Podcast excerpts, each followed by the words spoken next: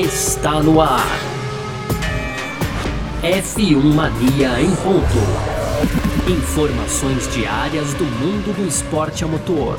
A apresentação: Carlos Garcia e Gabriel Gavinelli.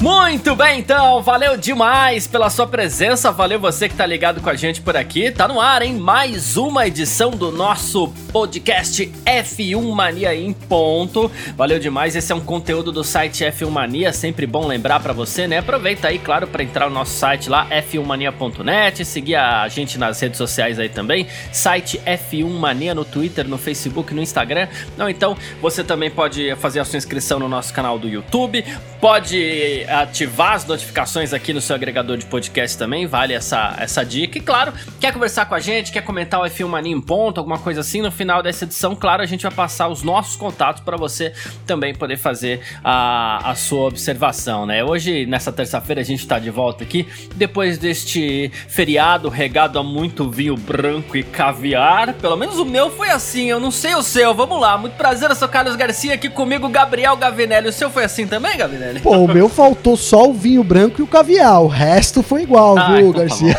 Tá eu aproveitei, claro, para ficar com os filhão, né? Os filhões aí. Eu tenho uma filha e o um filho, então, assim, foi um dia muito bom também. Muito bom a gente pegar uma folguinha na semana, né?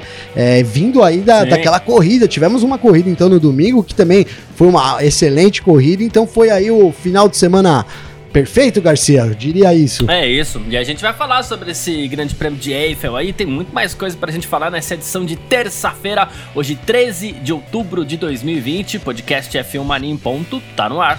Podcast F1 Mania em ponto.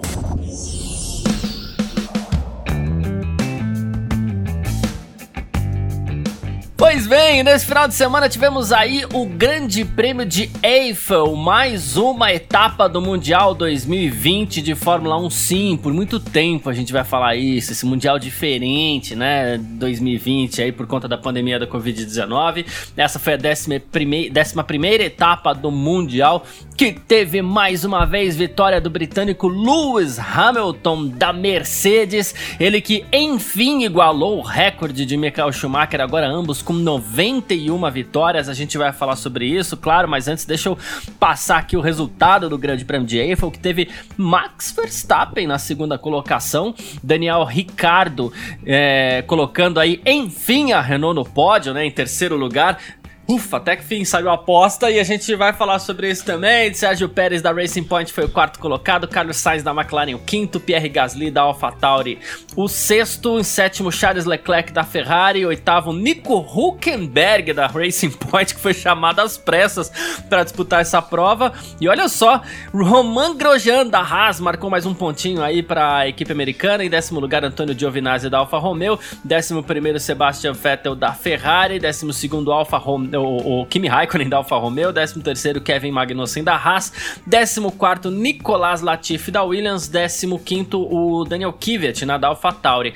E aí tivemos abandonos, né? O Lando Norris que ficou offline aí, segundo a categoria, o Alexander Albon, também o Esteban Ocon, o Valtteri Bottas e o George Russell, esses pilotos não completaram o Grande Prêmio de Eiffel, que enfim teve a 91 vitória de Lewis Hamilton. Uma corrida tranquila, mas com um resultado inesquecível para todo mundo, Gavinelli. Não, com certeza, Garcia. Essa palavra, enfim, foi a, a melhor possível utilizada, porque enfim, né, a gente tá aí três corridas falando desse recorde para empatar o recorde, né? Uma coisa que a gente então nunca imaginou, cara. Eu vou falar bem a verdade aqui. Eu, eu vi o, o Schumacher fazer essas 91 vitórias e, e, nunca imaginei que a gente tivesse um, um domínio é. tão igual. De verdade, né, Garcia?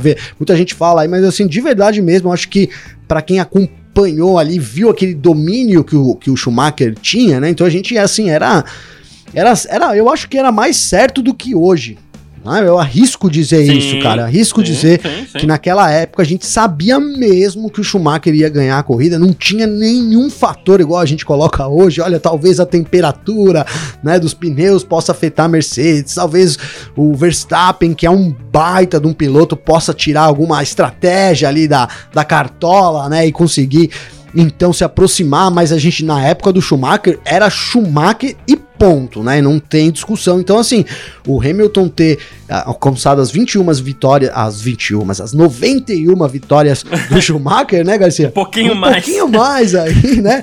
É, foi, assim, realmente algo incrível e obviamente que histórico, né? Acho que esse, esse momento aí vai ficar marcado para sempre na história, obviamente. E aí teve aquele fator ali no final da corrida que foi o, o Mick, né? Então oferecendo ali, entregando o capacete do, do Michael Schumacher, o Mick Schumacher, filho do, do Michael Schumacher, entregou ali naquela na entrevista pós-corrida um capacete, aquele vermelho, aquele capacete é maravilhoso. Eu tenho um capacete que é em homenagem ao Schumacher, viu, Garcia? O meu capacete é em Olha homenagem aí. ao Schumacher, que eu acho realmente maravilhoso, aquele vermelhão ali é tudo para mim e eu acho então que foi uma homenagem incrível, né? O Hamilton ficou ali surpreso, lembrou muito o momento que ele recebeu ali o capacete do Senna também, né, no Canadá.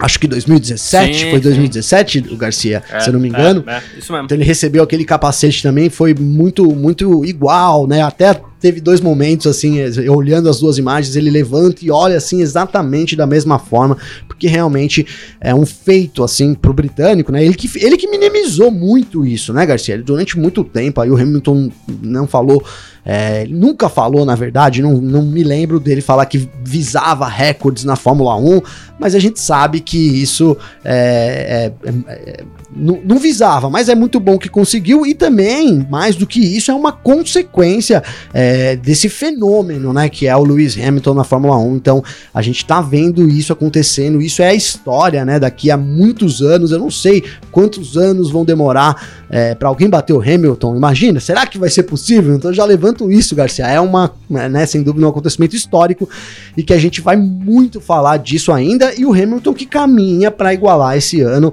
é, só um milagre aí pode tirar o título das mãos do Hamilton, né?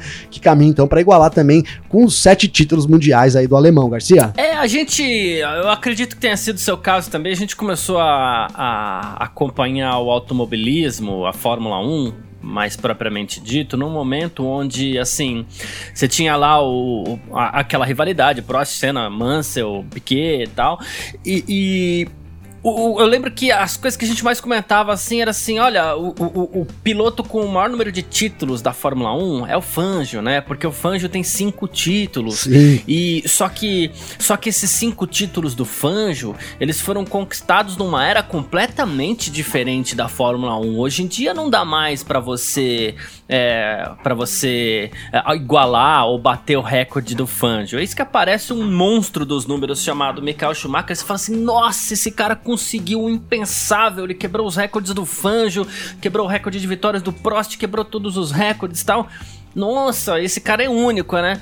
E aí veio o Hamilton para mostrar que não, que aquilo tudo que a gente viu, porque a, a carreira do Schumacher a gente acompanhou por completo na Fórmula 1, desde o início da carreira do, do Schumacher na Fórmula 1, quando ele enfim se tornou um piloto conhecido, é, até vamos até estender um pouquinho até o acidente dele, que, que inclusive tirou o, o, Schumacher do mapa. A gente acompanhou tudo isso.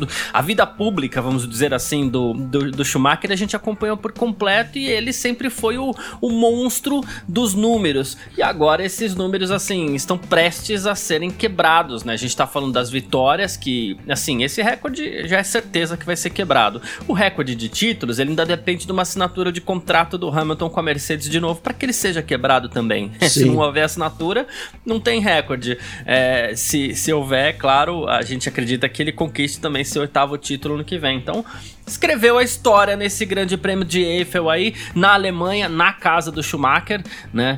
É, então, assim, o que mais me chama atenção é isso. Eu cresci, né? Eu de criança para adolescente e tal, é, eu cresci achando que os números do Fangio nunca seriam quebrados, ou então que o Senna, por exemplo, porque no caso era o Senna, né? Sim. É, ou então que o Senna teria que ralar muito para chegar lá. Nossa, tem que ralar muito para chegar no recorde do Fangio, depois ainda tem que é, batalhar para conseguir mais um para ver se ele se torna o maior campeão da história. Não foi, a vida dele foi abreviada, mas aí apareceu Schumacher quebrando aquele, aquele pensamento de, de infância e adolescência de um garoto que tinha começado a assistir Fórmula 1 e se apaixonar. Totalmente isso, Garcia. Assino embaixo aí do que você falou. E eu só queria destacar que então muita gente coloca, né? Olha, mas o Hamilton ele é é, até vejo especialistas falando isso também. Muita gente. É, o Hamilton ele ganhou, mas ele só é. Só conquistou esses títulos por causa do, do carro. E de, o Schumacher, é o que eu tô falando aqui, na época do Schumacher, era muito mais é. previsível as corridas do que é hoje. Né? Então é óbvio que a Fórmula 1 é a aliança ali, homem-máquina, né? Então não, não se tem um grande.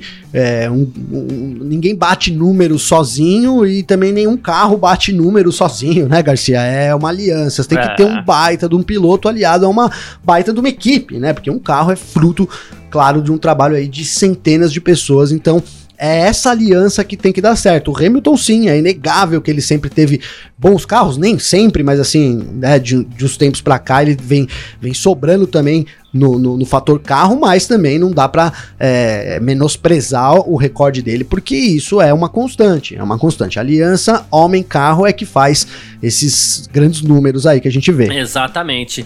E, bom, como você mesmo citou, o Hamilton já tá aí caminhando a passos largos para conquistar o seu sétimo título mundial nesse ano de 2020. E ele, nada de braçada aí no campeonato, tem 230 pontos, né? Ele é o líder disparado contra 161 do Valtteri Bottas, 147 do Max Verstappen, 78 agora do Daniel Ricardo. A gente falou durante a semana e a gente, calma, a gente vai falar do Ricardo ainda.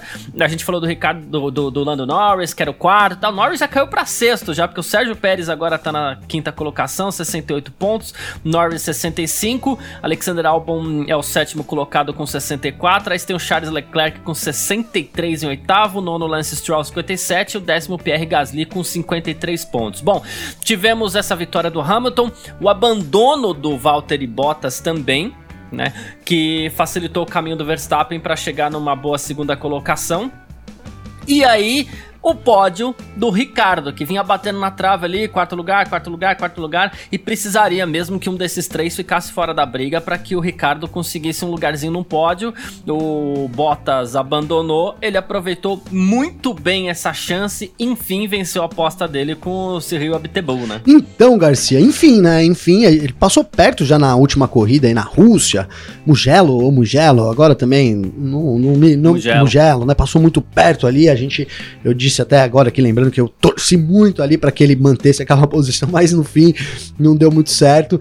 E agora então ele consegue esse pódio da Renault, né? Uma, uma Renault que é, esperava, na realidade, por esse pódio antes, né, Garcia? Muito, a gente sabe aí que é, isso pro começo desse ano aqui já era, a Renault já esperava estar tá ali tentando arriscar esse pódio, demorou algumas corridas, mas agora a gente tem a Renault aí realmente como uma grande força, né?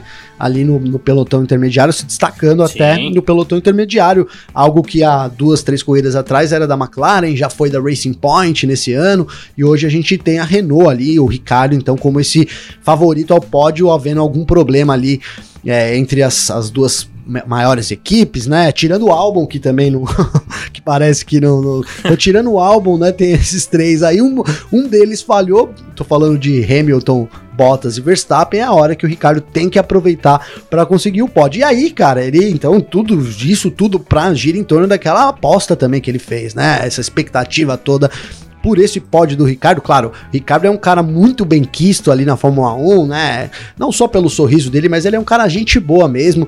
Quem já teve a oportunidade de conversar com ele em, em, entrevista, enfim, ver que ele é um cara muito diferenciado nesse sentido também, Garcia. Então, todo mundo meio que torce pro pódio dele. E a gente tinha esse apelo, né, que era essa aposta aí que o Bitebo até disse depois que ele tava bêbado, que tinha tomado. Ele não falou que tava bêbado, mas vou traduzir aqui, né? Ele falou que tava a, bêbado. A decisão foi tomada depois de umas cervejas, ele falou, né? É, exatamente. Então tava bêbado, fez a aposta e, cara, o que tem de amigo meu, se eu for, puxar aqui, você também, que fez a aposta bêbado e depois teve que pagar, não tá escrito, né, Garcia? Opa, é raspa cabelo, é escreve não sei o que, é faz tatuagem. Então, assim, cara, é bêbado também conta, né? Também conta, não tem essa, essa desculpa não cola. E aí o Ricardo já logo ali no pós-corrida, então, ele foi perguntado, obviamente, se ele já tinha pensado em qual seria a tatuagem que ele ia fazer, né? E o, o que teria nessa tatuagem. E aí ele deu duas dicas que ficou aí pra imaginação da galera. Então ele colocou que a primeira vai ser alguma coisa que lembre ele e a segunda que lembre a Alemanha. Né? Então, Onde ele conseguiu esse pódio, boa. né, foi isso que ele falou. Eu já imaginei aqui, sabe aquele texugo? Eu não sei, não é esse o nome, cara. Qual é o nome que o Ricardo meio que tem? Você sabe, você lembra, Garcia? Que ele tem um animal ali australiano que ele ele representa ele, né? Eu- talvez a gente fique devendo o nome aqui, mas o pessoal Ah, sim, é verdade. né, vai lembrar dessa história. Eu fiquei imaginando já que ele vai fazer esse animal comendo uma salsichona, é, aquela, sabe, aquela salsichona alemã? Não sei, isso é claro um palpite aí, uma brincadeira, mas a gente pode esperar alguma coisa muito é, inusitada aí. Não dá pra ser diferente vindo do, do Ricardo, né, Garcia? Vamos, vamos ver quanto tempo vai demorar agora pro Abtebu. Agora essa é a expectativa. Quanto tempo vai demorar pro Abtebu escolher o local, né? Então a aposta é o seguinte: o Ricardo escolhe a tatuagem, o Abtebu escolhe o local. E aí ele vai ter que mostrar isso pra mídia, né, Garcia? Então agora aguardamos fotos do Abtebu com a sua nova tatuagem, viu? É, eu ia falar assim, poxa, durante a corrida eu falei assim, ah, agora ele vai chegar no pódio e tal. Eu Fiquei imaginando um, um, um Shoei é, no pódio, com uma bandeira da Alemanha, alguma coisa assim. Foi a primeira coisa que eu imaginei. O Shoei é aquele bebê no sapato que o, que, o, que o Ricardo gosta de fazer. Ele tira a sapatilha e toma champanhe. Só que o Ricardo esqueceu de fazer o Shoei Pois no é, pódio, né? pois é. Você viu então essa não cena, adianta Garcia, fazer dele uma esquecendo? dessa, eu vi. Ele esqueceu e depois ele foi fazer lá dentro, no, no, no ambiente da equipe lá, mas não tem o mesmo sabor, né? Ah, não, nem o mesmo chulé, Se né, bem que Garcia? diga de passagem, o sabor não deve ser muito bom, né? Ah, não, Mesmo né? no pódio. Não tem o sabor, não tem o aroma, não tem nada igual, né, cara? Mas é assim, é muito. É. É, é legal ver o Ricardo fazendo isso, mas é nojento pra caramba, né, velho? Fala a verdade. Eu, eu não sou de ter muito Nossa, nojo, é não, louco. cara, mas quando ele faz isso, eu sinto nojo aqui. Agora lembrei do. do- da, quando foi, foi em Mônaco, cara, que ele fez o cara beber junto com ele. Alguém bebeu junto com É, ele, teve- cara. Teve, algum lance que alguém bebeu junto com ele, sim. Eu não tô lembrado agora, não, mas eu lembro que sim, teve alguém que bebeu já com ele. Então, você acha, compartilhou e o cara É aceitou louco. ainda ali. Meu Deus do céu.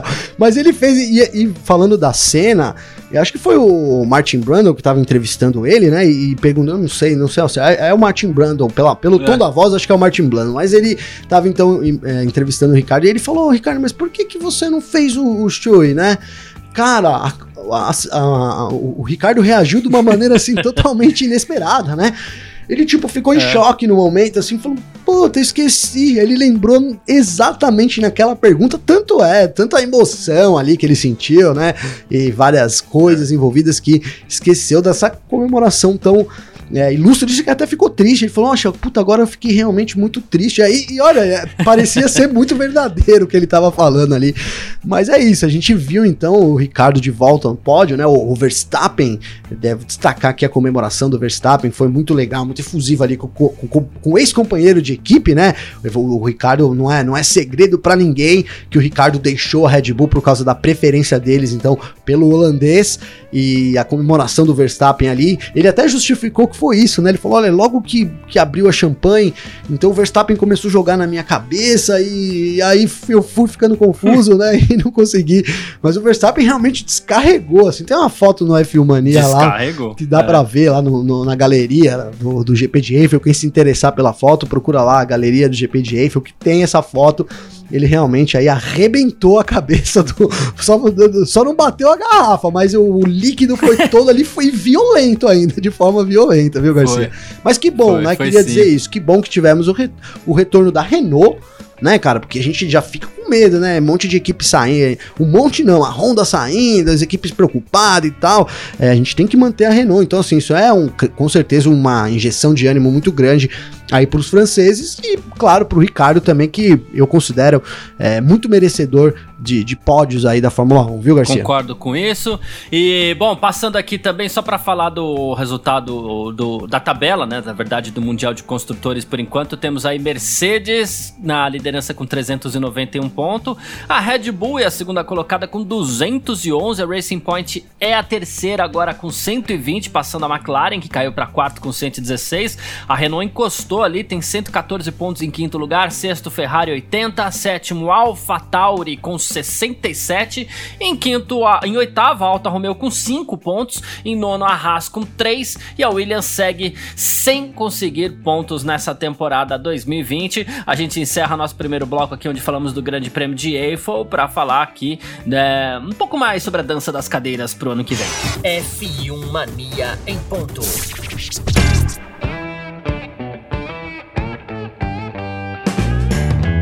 Pois é, rapaz, esse é outro assunto que não tem jeito. Enquanto não tiver tudo fechado, a gente vai repetir algumas vezes aqui no nosso F1 Mania em Ponto, porque afinal de contas é algo que chama muita atenção e, e, e gera assunto pra gente conversar aqui, que é a, a dança das cadeiras pro ano que vem, né?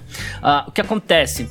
Temos poucas vagas disponíveis. Temos ali, oficialmente, pelo menos falando, uma na Mercedes, uma na Red Bull, aí temos as duas da Alfa Romeo, temos as duas da Haas, e essas duas da Haas aí acho que são as vagas mais batalhadas pro ano que vem, porque principalmente pilotos novatos ali podem tentar almejar essas duas vagas. Só que o Gunter Steiner já chegou é, para dizer que, ó, seguinte, os pontos que o Romain Grosjean conseguiu no Grande Prêmio de Eiffel não vão influenciar na decisão da equipe, tá? Primeiro lugar. Uh, que mais? E também ele fez questão de dizer que uh, não tem pressa nenhuma para definir os dois pilotos para o ano que vem, até porque a gente falou até semana passada aqui, a Haas quer pensar já no biênio, né, 2021, 2022, por conta da mudança de regras, né? Então a gente tem, por exemplo, aí o Sérgio Pérez na briga, que tem patrocínio, o Nico Huckenberg, que está tentando voltar para a Fórmula 1, a gente tem o Callum Ailot, que é da academia da Ferrari, tenta subir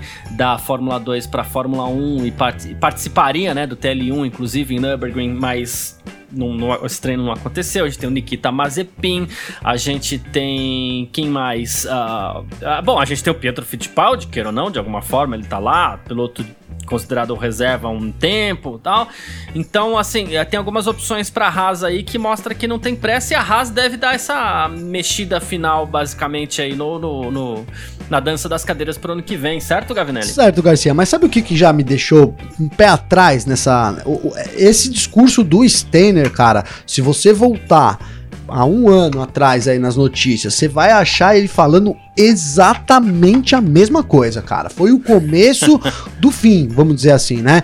Então tava lá, não, a gente vai trocar os pilotos, porque tava assim a situação na Haas no meio do ano, né? Vamos, do ano passado. Sim. Vamos trocar, porque não dá, o Stenner criticando o Grosjean, criticando o Magnussen. Enfim, tava ali uma guerra ali interna de, de, de acusações, digamos assim, né?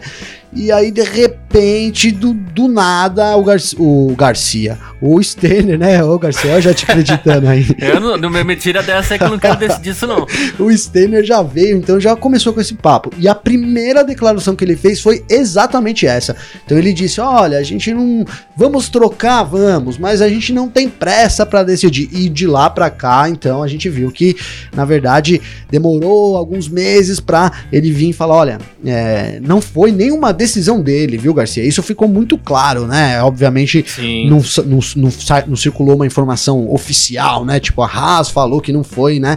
Mas assim, ficou muito óbvio pelas notícias e pelas declarações dadas pelos envolvidos que a decisão não tinha sido dele, né? Então, alguém ali superior, talvez o Dini, o Dini Haas, né? O dono da equipe ali, tenha optado por manter os pilotos e começou tudo numa declaração simples dessa, né? Que olha, não temos pressa espero realmente que a, a, a Haas não faça isso esse ano, né? Porque é o que você falou, são pouquíssimas vagas que restam.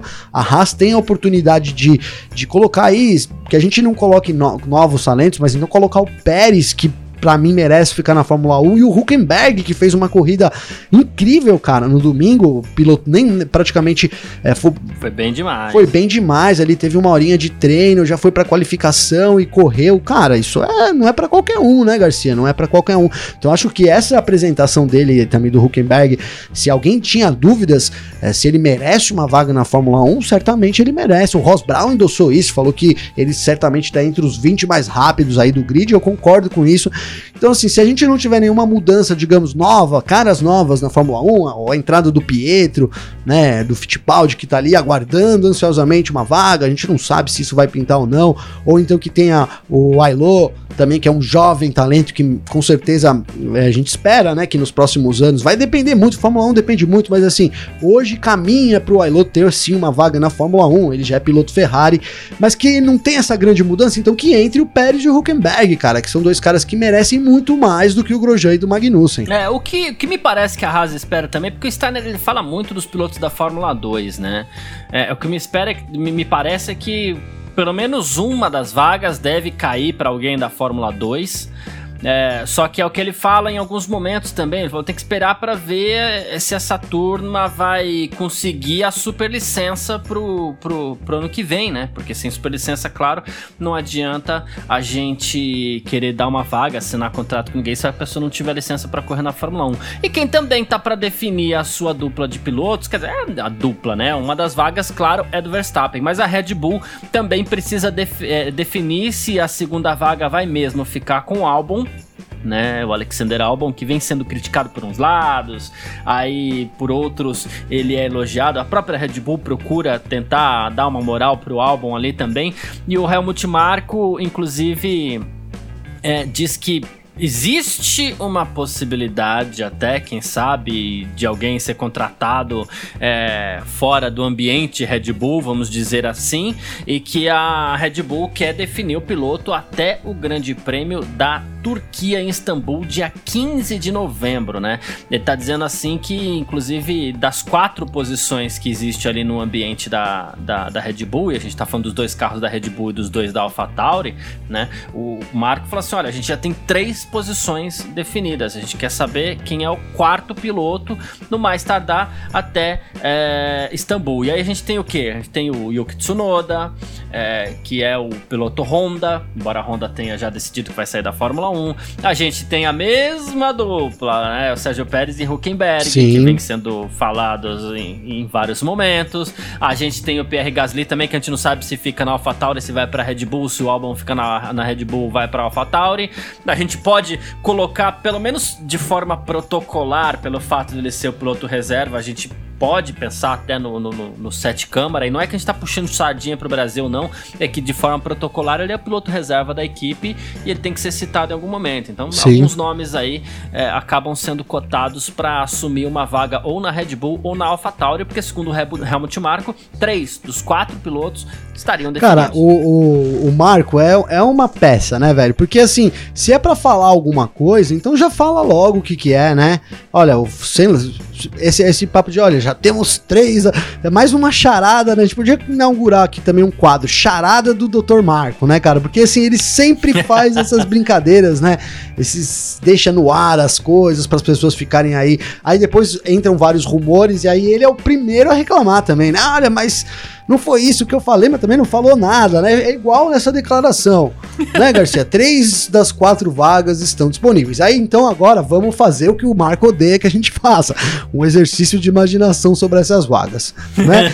Verstappen tá garantido, não acho que não tem dúvida, a não ser okay. que ele queira sair, que tem essa possibilidade lá, dado essa é, que a, a, Red Bull precisa entregar um carro competitivo, enfim, tem essa possibilidade. Mas eu acho que então dos quatro é o mais garantido, Max Verstappen. Aí vamos, vamos pro outro mais garantido, na minha opinião, Pierre Gasly. Pô, o cara venceu corrida. Eu ia falar isso também. O, o segundo mais garantido é o Gasly. Não é, venceu corrida, tá batendo, é. aí fez uma puta de uma corrida, me permita até a palavra, mas uma baita claro. de uma corrida no domingo, então o Gasly seria esse segundo colocado. Aí a gente tem a dúvida, sim, é dúvida. Para mim também é dúvida. Albon ou Kvyat?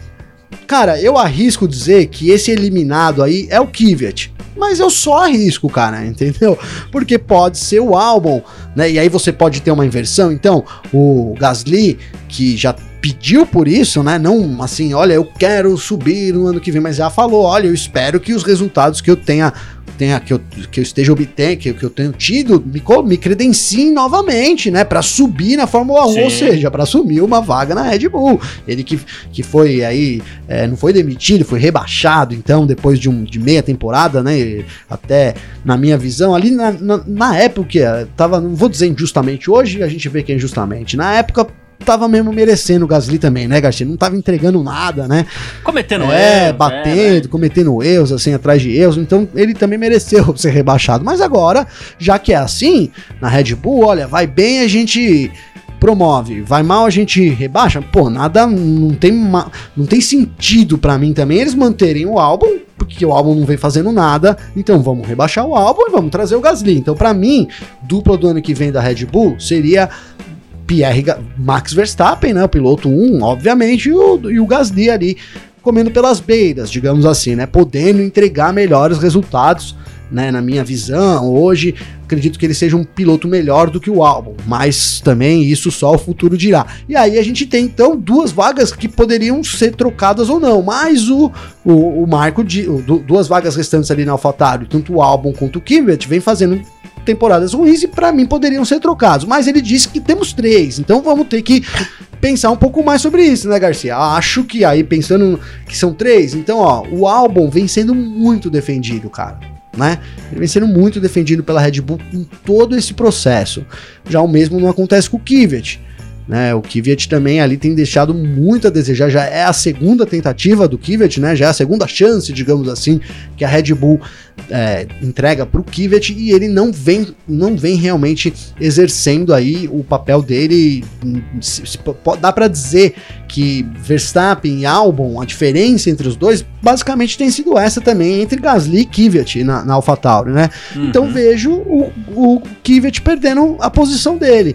E aí, porque ó, o, além de tudo, o Albon também tem aquele lance da Tailândia, que ele é um piloto tailandês e a, e a Red Bull tem participações na Tailândia, e isso influencia sim a política influencia sim nessas decisões.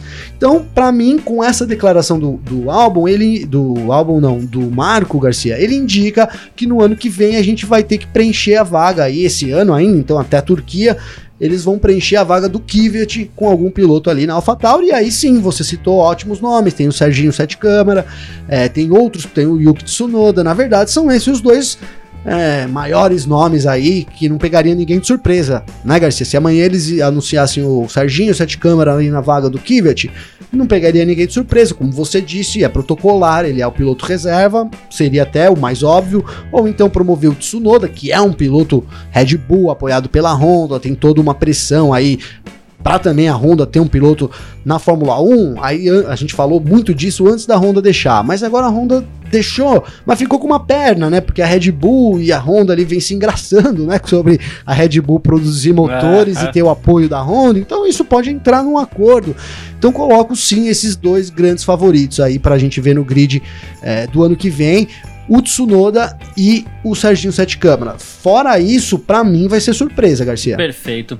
Ah, e assim, é, algo que, que aconteceu nesse final de semana, a gente teve, ah, por exemplo, o Alexander Albon, e a gente não vai falar sobre desempenho nem nada, mas o Alexander Albon foi lá fazer o teste dele para Covid-19 e o primeiro resultado do Alexander Albon foi inconclusivo. Né? Mesma coisa que aconteceu com o Sérgio Pérez lá quando ele acabou ficando fora do Grande Prêmio da Inglaterra, né?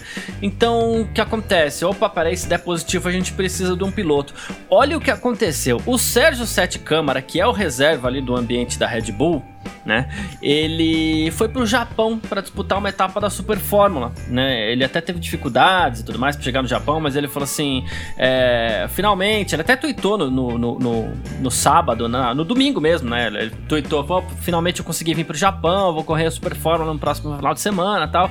Não estarei com a AlphaTauri ali no Grande Prêmio de Eiffel, né? Mas assim, o piloto contactado para substituir o álbum no caso foi Nico Hulkenberg, que no fim das contas acabou é, sendo chamado às pressas de novo pela Racing Point para substituir não o Sérgio Pérez, mas sim o Lance Stroll, que teve problemas, digamos assim, estomacais, né? Se é você me entende. Então, Nico Huckenberg correu o Grande Prêmio de Eiffel, mas poderia ter corrido pela Red Bull além de tudo, é, e ele, embora ele já tenha feito questão, ó, não tô esperando ir pra Red Bull, não, né? Até gostaria, não sei o quê, mas assim, é, é, não, não, não, não, não, não espero, não tô esperando ir pra Red Bull, mas você já pensou, rapaz? Que loucura. Não dá pra descartar, Garcia, realmente, mas seria, para mim, na minha visão, seria uma surpresa, cara, porque, é, é, sei lá, seria uma surpresa média, então, porque é verdade, a gente tem o Huckenberg aí procurando uma vaga na Fórmula 1, né? E se.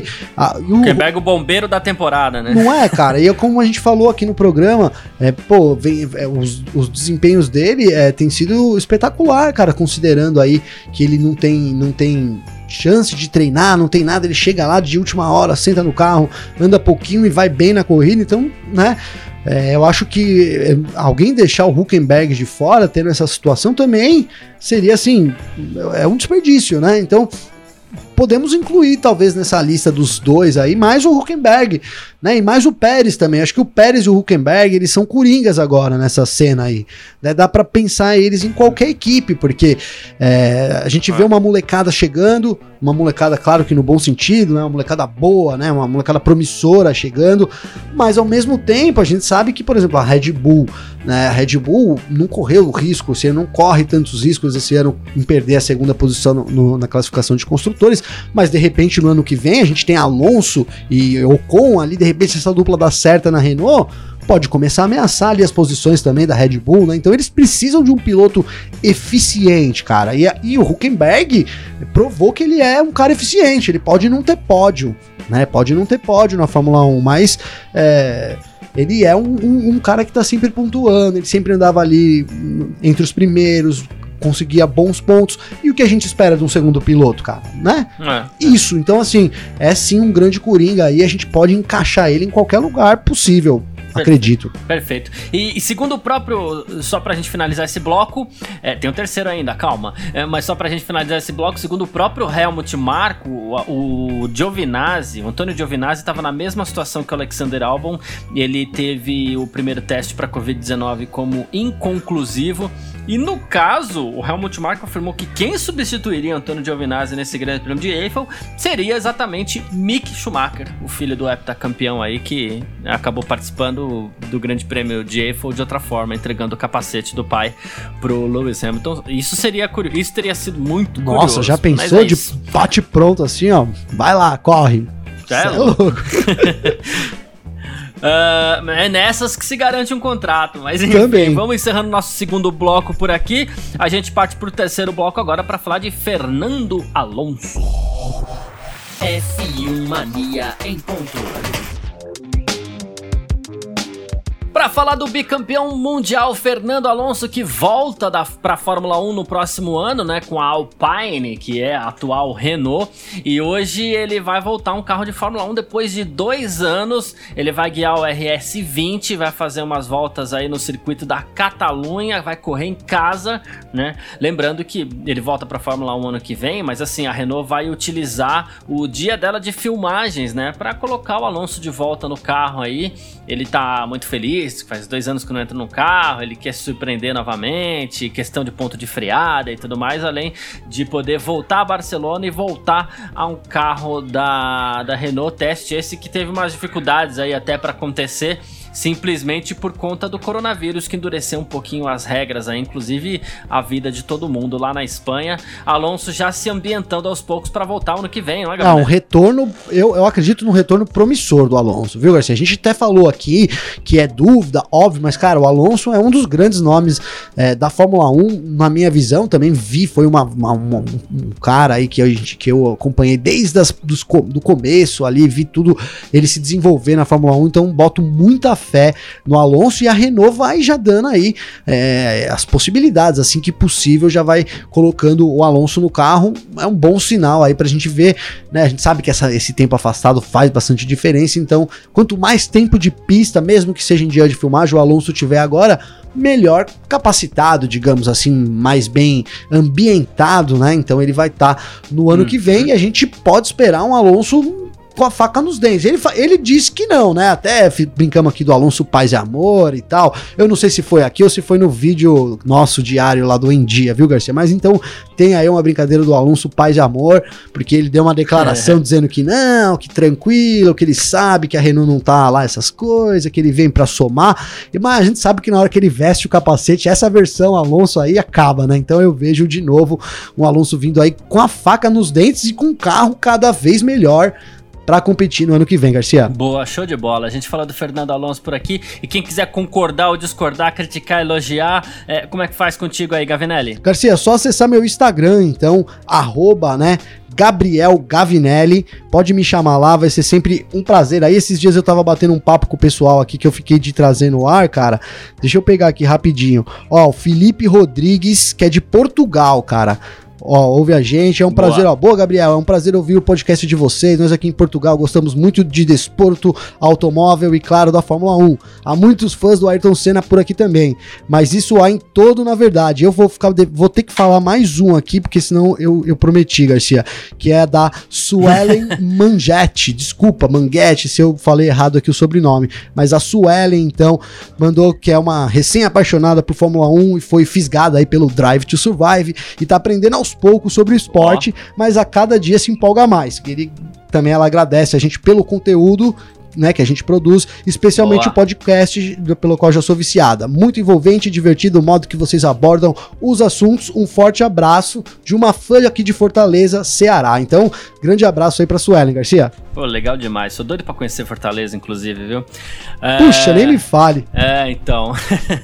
Mas é isso. É, e quem quiser mandar para mim aí mensagem também, arroba Carlos Garcia FM no Instagram, ou então arroba Carlos Garcia no Twitter. Aproveitar mandar abraço aqui. Tiago Aragão, tem sempre um, monte de gente que manda mensagem eu também vou fazer isso que você faz é, às vezes, vou, vou, vou me programar para antes do nosso podcast eu pegar e mandar mensagem pro, pro pessoal aqui para falar do, do, dos abraços, para falar das mensagens aí, eventuais perguntas que as pessoas é, mandarem pra gente. Eu vou mandar um, um, um beijo aqui também para Francine Passos. A Francine, ela, inclusive, a Francine, ela, ela ouvia, me ouvia, inclusive na última emissora de rádio pela qual eu passei, e a Francine, ela falou que ela trabalha numa fornecedora de pneus aí, e ela falou que antes de uma reunião esses dias, a gente, ela colocou para todo mundo ouvir né, a chefia lá da empresa ainda não tinha chegado para acompanhar a reunião. E ela colocou o F1 Mania em ponto para todo mundo ouvir exatamente aquele dia que a gente abordou a questão da, da, da floresta do Camboatá, né, do autódromo do Rio de Janeiro, que não sei o que. Ela falou assim: todo mundo ouviu, quietinho, depois começou um debate, todo mundo começou um quebra-pau e uns a favor, outros contra. Pô, que honra. Mas é isso mesmo. É assim mesmo, Francine, obrigado, um beijo para você, um abraço para todo mundo aí da, da sua empresa também. Quem quiser quiser seguir a gente, de novo, arroba Carlos Garcia FM no Instagram e arroba Carlos Garcia no Twitter. Grande abraço para todo mundo que ficou com a gente até aqui. Valeu demais e você também, Valeu, Gabriel. Garcia. Abraço e que honra, hein? Muita honra aí. É, ser colocado aí na reunião, ser tido como referência, né, Garcia? Então, assim, fico muito feliz, né? Sem palavras aí. Obrigado a todo mundo que vem acompanhando a gente. Essa semana a gente não tem Fórmula 1, mas tem automobilismo nacional e, e a gente vai encaixar alguma coisa aqui também, né, Garcia? Valeu. Perfeito, é isso. Valeu, abraço e tchau. Informações diárias do mundo do esporte a motor. Podcast F1 Mania em ponto.